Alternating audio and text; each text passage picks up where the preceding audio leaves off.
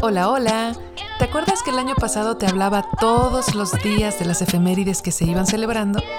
Bueno, pues resulta que algunas fechas se me pasaron, así que en este Todos los días se celebra Reloaded te presento las fechas de las que no te conté.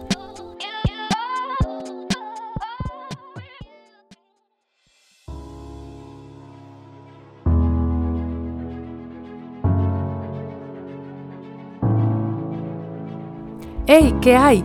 Hoy te vengo a contar una efeméride pendiente, una que se celebra justo el 31 de marzo. Día del mechero Bunsen y Día Internacional de la Crayola.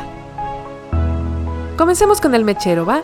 Conmemorando el nacimiento de su inventor, el químico Robert Wilhelm Eberhard von Bunsen, un 31 de marzo de 1811, hoy celebramos al mechero que todos usamos en la escuela para una sesión de experimentos.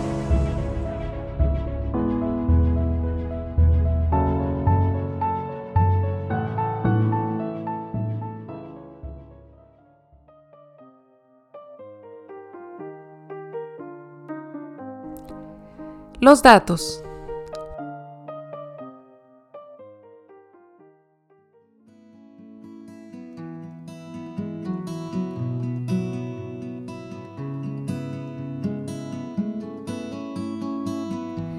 Este mechero fue creado por la necesidad de tener una llama más limpia y caliente para los experimentos, ya que los que existían eran peligrosos, complicados de usar y muy caros. Por ello, Bunsen puso manos a la obra y crea este mechero en 1854. Este mechero cuenta con el plus de no dejar hollín ni generar luz. El mechero Bunsen es un tubo largo y hueco por el que pasa una llama hecha con gas y aire, componentes que pueden mediarse para hacer más o menos intensa la llama. A mayor aire, la flama será azul y más caliente. Si el oxígeno se quita y el gas solo se mezcla con el oxígeno del ambiente, la llama es amarillenta y más fría, por lo que se le conoce como una llama más segura. Y tan bueno fue el invento que aún con los aparatos modernos en el área, este mechero sigue siendo el favorito en muchos laboratorios de química y seguramente también en las escuelas. La temperatura máxima que puede alcanzar es de 1500 grados centígrados. ¡Oh my God! ¿Y para qué se usa este mechero? Pues para calentar, esterilizar o realizar combustión de muestras o reactivos químicos.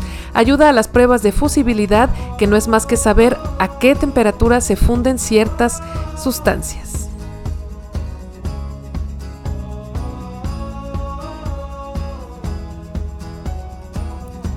Día Internacional de la Crayola.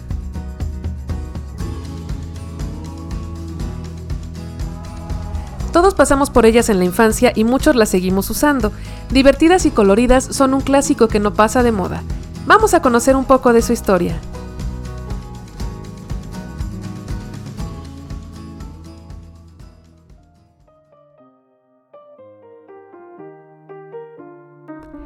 Los datos.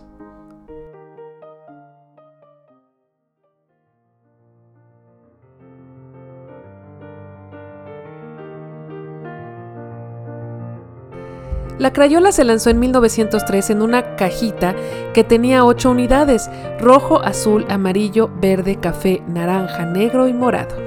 ¡Wow! Te muestro una imagen de esas primeras cajas en el Twitter del programa. Imagina que solo costaban 5 centavos de dólar. Fueron creación de Binney and Smith, que buscaban una alternativa más sencilla y barata para crear arte. La industria es tan famosa hoy en día que se fabrican 3 billones de crayolas al año, con las que se le podría dar la vuelta al mundo hasta 6 veces. No te lo puedo creer.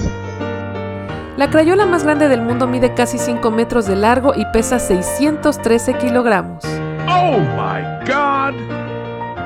La marca Crayola lo creó y pidió al público que sugirieran un nombre para que llevara. ¿Y sabes cuál ganó? Beautiful.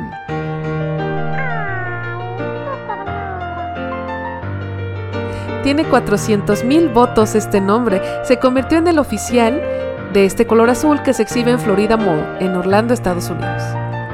En el mundo de las crayolas existen 7 tonos de azul. Increíble,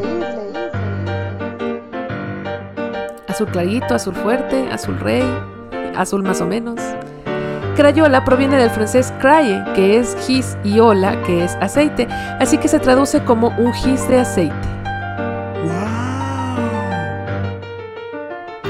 Existen más de 400 tonos de Crayola, te muestro la paleta de colores en el Twitter del programa. Su fórmula es ultra secreta, así como la de la Coca-Cola.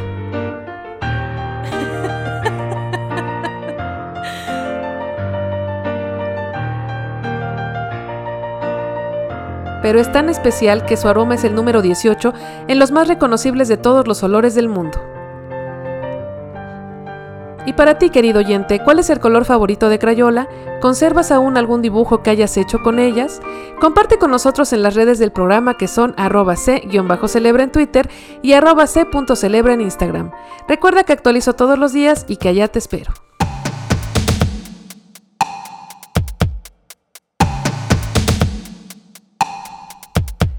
Nos escuchamos pronto para conocer una más de las efemérides pendientes de tu podcast de confianza. Todos los días se celebra, versión recargada, ponte chido.